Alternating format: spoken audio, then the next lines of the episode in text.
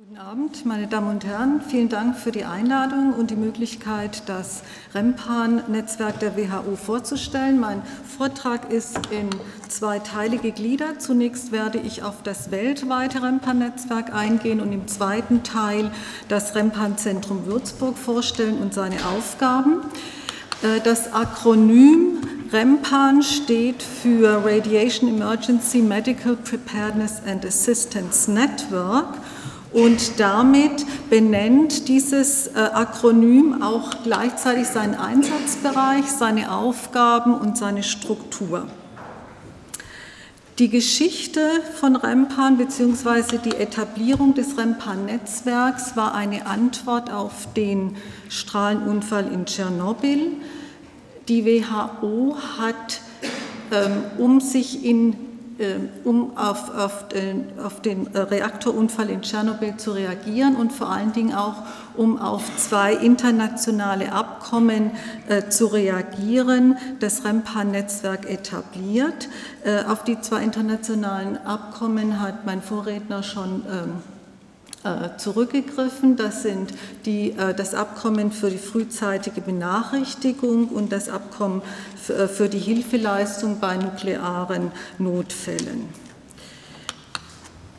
Die Ziele dieser beiden Abkommen sind einmal die Verhinderung bzw. die Minimierung von grenzüberschreitenden radiologischen Auswirkungen und zum anderen soll durch Hilfeleistungen über Staatsgrenzen hinaus eine Verringerung der möglichen Unfallfolgen herbeigeführt werden.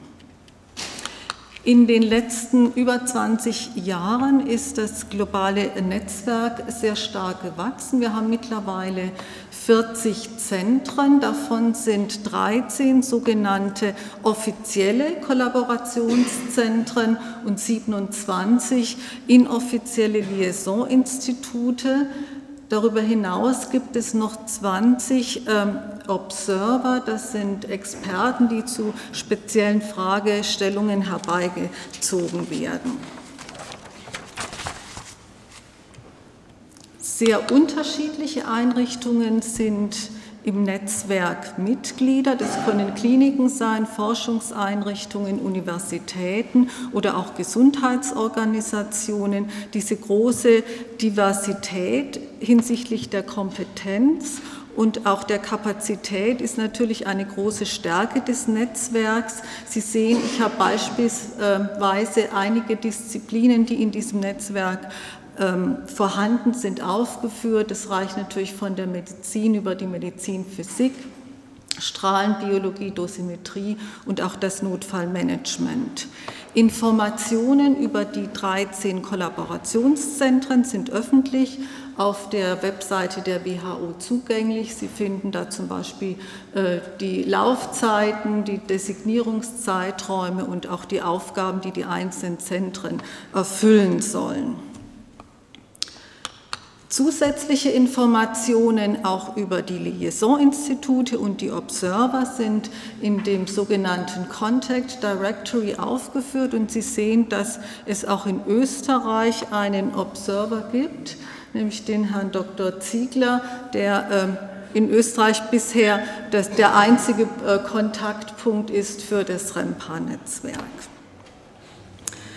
Durch die interdisziplinäre Ausrichtung kann das Netzwerk natürlich sehr flexibel reagieren, da ja Strahlenunfälle sehr unterschiedlich sind. Auch dies hat mein Vorredner bereits angesprochen. Wir, äh, Im Fokus steht jetzt natürlich äh, der Reaktorunfall in Fukushima. Hier ist noch das Bild von Tschernobyl.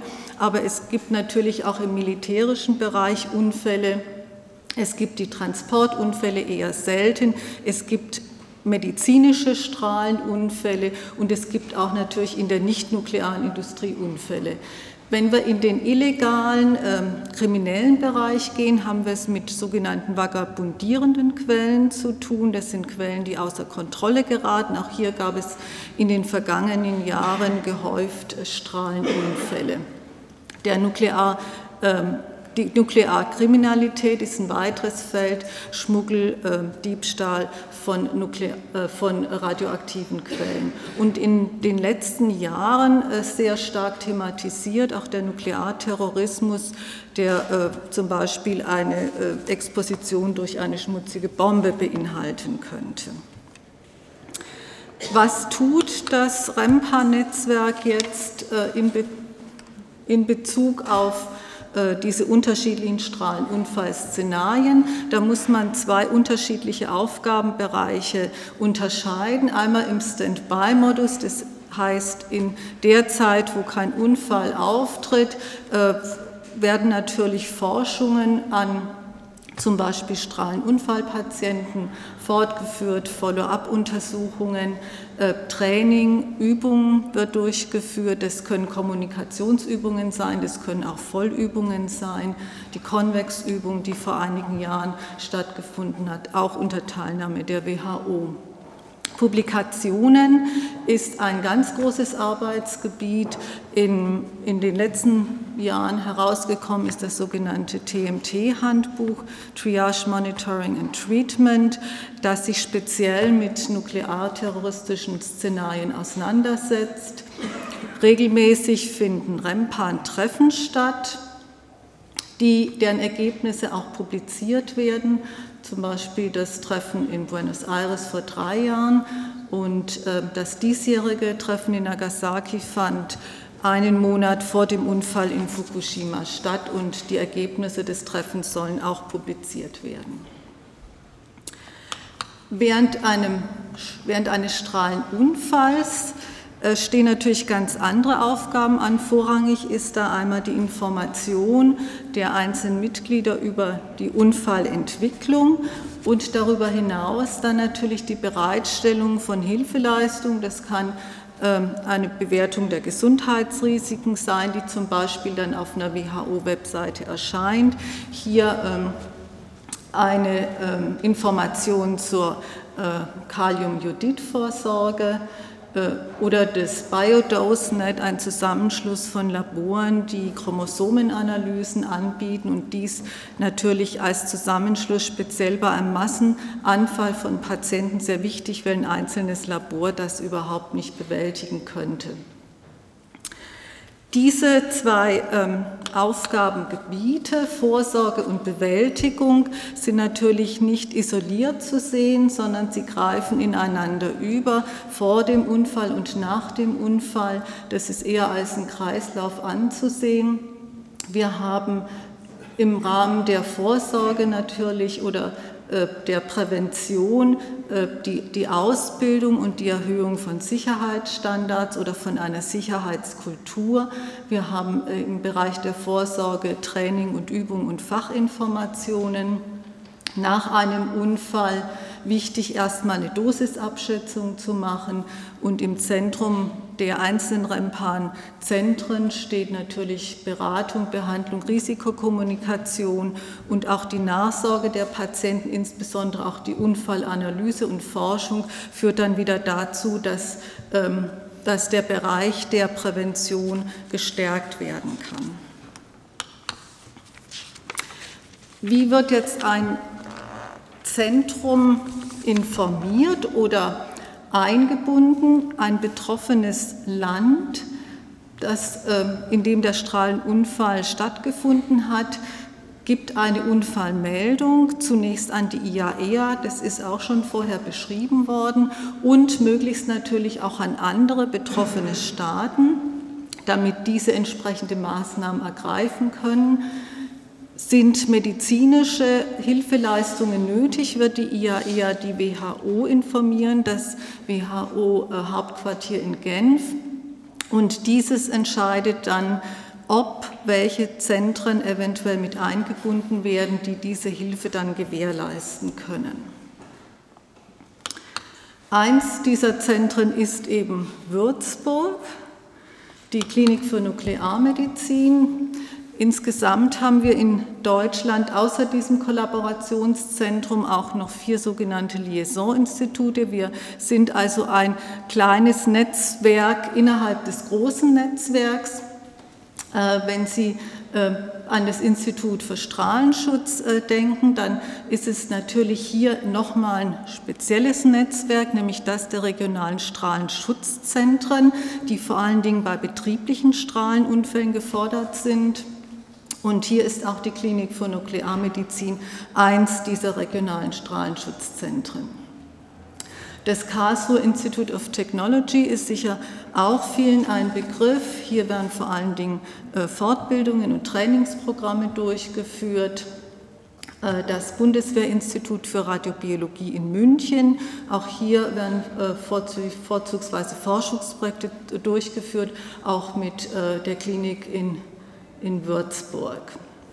Ein spezieller Fall ist die Forschungsgruppe Strahlenmedizin in Ulm, denn ähm, dieses Institut war bis 2004 das Rempan-Zentrum in Deutschland. Ab 2005 ist diese Rolle dann an Würzburg übergegangen. Wir wurden 2009 für eine weitere Laufzeit von vier Jahren designiert. Und die Arbeiten des Zentrums werden unterstützt von den Bundesministerien für Umwelt und Gesundheit.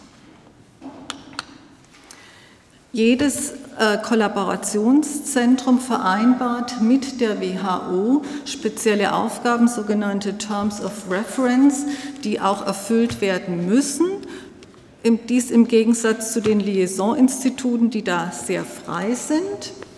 Ich habe Ihnen hier vier Aufgabenbereiche herausgesucht, die im Moment äh, aktuell sind für uns. Fachliche Unterstützung und Beratung leisten wir natürlich im nationalen Verbund, zum Beispiel für die Strahlenschutzkommission, wo Professor Reiners äh, im Krisenstab der SSK sitzt, aber auch äh, beteiligen wir uns in WHO-Expertengruppen. Äh, eine dieser Expertengruppen hat sich mit dem akuten Strahlensyndrom auseinandergesetzt und hier die Therapieempfehlungen versucht auf eine Evidenzbasis zu stellen, auf eine wissenschaftliche Evidenzbasis und diese Therapieempfehlungen äh, zu harmonisieren. Ein zweites Aufgabengebiet in der Expertengruppe war die Jodblockade der Schilddrüse die derzeit überarbeitet wird. Auch hier Stichwort evidenzbasiert publiziert soll es noch dieses Jahr werden. Im Rahmen der Notfallvorsorge haben wir eine sogenannte Krankenhausliste erstellt. Wir haben äh, Kliniken ermittelt, die in Deutschland zur äh, Behandlung von Strahlenunfallpatienten geeignet sind und haben ein Zuweisungskonzept entwickelt, das webbasiert ist. Dazu haben wir 100 Kliniken befragt. Die Bereitschaft war bei etwa 50 Prozent vorhanden, an diesem Versorgungskonzept sich zu beteiligen. Und Sie sehen, dass die Behandlungskompetenz dieser Kliniken sehr stark schwankt. Die niedrigste Kompetenz ist für die Inkorporation. Das Strahlenunfall-Szenario in Kooperation gegeben, relativ gut beim lokalen Strahlensyndrom der Haut dagegen. Ein weiteres äh, Forschungsgebiet äh, betrifft die Präklinik. Wir haben ein Curriculum für Notärzte entwickelt. Dieses haben wir in zwei Pilotkursen getestet. Und äh, es ist ein regulärer Kurs geplant 2012, nachdem das Strahlenunfallmanagement jetzt als verbindliche oder vorgeschriebene Fortbildung für Notärzte in Deutschland vorgeschrieben ist. Wir beteiligen uns an der Verbreitung von Fachinformation. Wir haben an, den, äh, an der Revision der SSK-Bände mitgewirkt. Wir betreiben auch Öffentlichkeitsinformation. Wir haben eigene, eine eigene Rempan-Webseite und geben ein Rempan-Newsletter für die WHO heraus.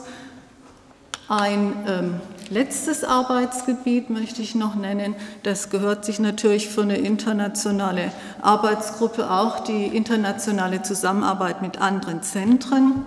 Hier mit dem russischen Zentrum in Moskau, mit dem wir insgesamt schon vier sogenannte internationale Seminare durchgeführt haben. Und das Besondere ist, dass das bei den äh, Seminaren 20 bis 30 wissenschaftliche äh, Assistenten aus diesem Institut für Biophysik eben nach Würzburg kommen, teilweise zum ersten Mal im westlichen Ausland waren und ihre Arbeiten vorstellen. Zum Schluss möchte ich auf einige Probleme hinweisen. Keins dieser Rempan-Zentren wird von der WHO finanziert. Was die nationale Förderung Würzburgs angeht, so muss ich sagen, dass die institutionelle Förderung sehr unzureichend ist. Die Finanzierung erfolgt überwiegend auf Projektbasis. Insofern sind Nachhaltigkeit von Beratung, Forschung, Kooperation sehr unsicher. Einige rechtliche Aspekte sind ebenfalls ungeklärt, zum Beispiel wie es mit der Haftpflicht bei Beratungs- und Behandlungstätigkeiten stehen würde, vor allen Dingen, wenn zum Beispiel ausländische Patienten in Würzburg oder in anderen Zentren behandelt würden. Ein positiver Aspekt für uns in Würzburg ist der, dass wir 2014 Gastgeber des 14. Rempan-Treffens sein werden und wir uns natürlich auf diese Herausforderung einstellen und diese Aufgabe gern erfüllen werden. Danke für Ihre Aufmerksamkeit.